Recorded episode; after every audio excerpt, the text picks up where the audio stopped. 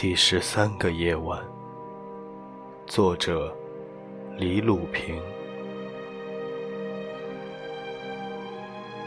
第十三个夜，前夫妻还未完，最好看守在咽喉的门边，不让气流夺路而出。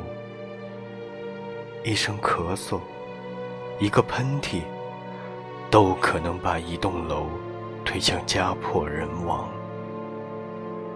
今夜，街上只有狗的狂吠往来奔波，仿佛荒无人烟，更值得警惕。过去的十三天都与无常擦肩而过，第十四天是否幸运？此刻。还不敢说，必须一如既往的沉默。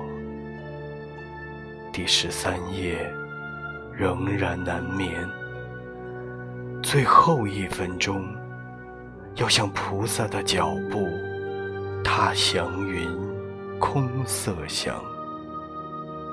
可以有狗叫，但不要咳嗽，不要喷嚏。